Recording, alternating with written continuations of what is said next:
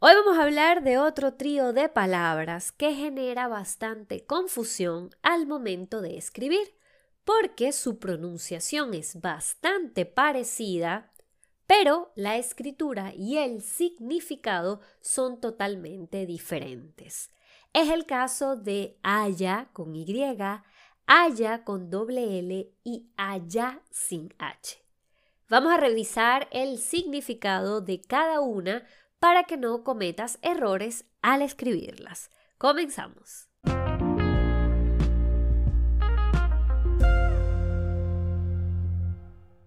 Vamos a comenzar con haya. H, A, Y, A.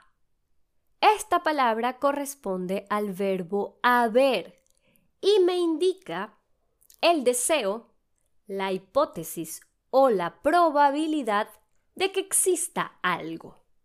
Por ejemplo, si yo digo, espero que haya comida en la fiesta. ¿Qué quiere decir? Que yo deseo que exista comida en la fiesta. Gramaticalmente hablando, esto se llama el presente del subjuntivo del verbo haber. Pero también puede estar acompañando a otro verbo. Ya sabemos que haber es el verbo auxiliar en español que me sirve para cambiar el tiempo verbal en el que estoy hablando. Si yo, por ejemplo, digo, ojalá hayas entendido lo que dije, me estoy refiriendo a un deseo que yo tengo de algo que ya ocurrió en el pasado. También podría decir, escríbeme cuando hayas terminado. Estoy diciendo un deseo que yo tengo de algo que va a suceder en el futuro. Si le damos un nombre gramatical, esto vendría siendo el pretérito perfecto del subjuntivo, que se utiliza para desear o hablar de la probabilidad de algo que sucedió en el pasado, que ya terminó, pero que los efectos llegan hasta el momento presente o de acciones que van a finalizar en el futuro. ¿Cómo puedo saber yo que este haya que yo quiero escribir se escribe con Y? Fácil, si representa al verbo haber, si estoy hablando de la existencia de algo o yo puedo sustituir haber en otro tiempo verbal. Por ejemplo, Imagínense que yo tengo la duda de si estoy escribiendo haya correctamente. Y mi frase dice, espero que hayas aprobado. Si yo cambio ese haya por haber en otro tiempo verbal, por ejemplo, esperaba que hubieses aprobado, entonces está correcto porque tiene sentido la oración independientemente de que yo conjugue el verbo haber en cualquier tiempo verbal. Vamos con haya, H, A, L, L, A. Esta palabra corresponde al verbo hallar, es decir, encontrar, y lo podemos utilizar de varias formas.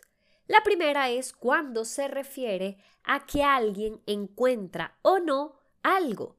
Por ejemplo, hallé a mi gato que se había escapado.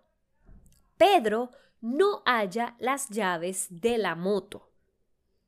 La segunda forma es cuando queremos indicar dónde se encuentra algo o alguien. Por ejemplo, la torre de Belén se halla en Lisboa.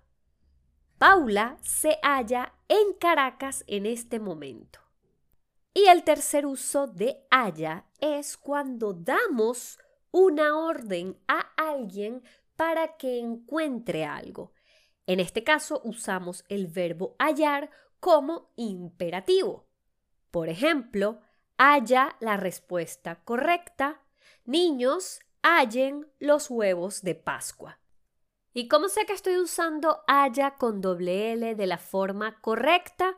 Cuando puedo sustituir perfectamente la palabra haya o hayan por encuentra o encuentran.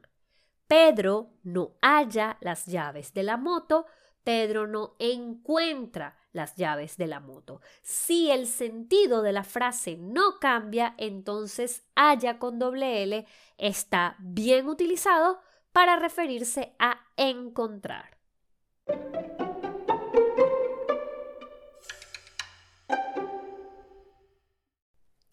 Tercera palabra de este trío es allá.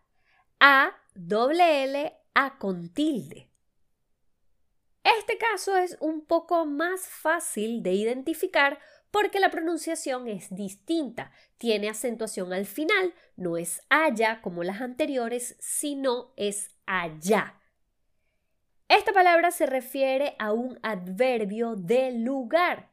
Por ejemplo, si yo digo allá está Marta, mi casa está allá, al lado de la panadería, la camisa está allá arriba.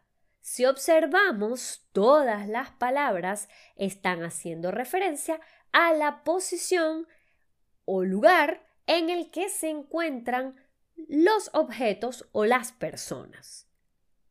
¿Y cómo sé que estoy usando allá con doble L y sin H de la forma correcta cuando estamos hablando de un lugar que está a cierta distancia del hablante? Por ejemplo, allá en la playa es donde quiero estar. Para terminar, los voy a dejar con una frase que incluye estas tres palabras y el reto es que la escriban para ver si realmente entendieron el significado de cada una de ellas y lo están aplicando de la forma correcta. Probablemente haya alguien haya, que haya este tema interesante. Espero que les haya gustado esta cápsula ortográfica y que hayan podido despejar las dudas que tenían con relación a estas tres palabras. Nos vemos en la próxima. Besitos.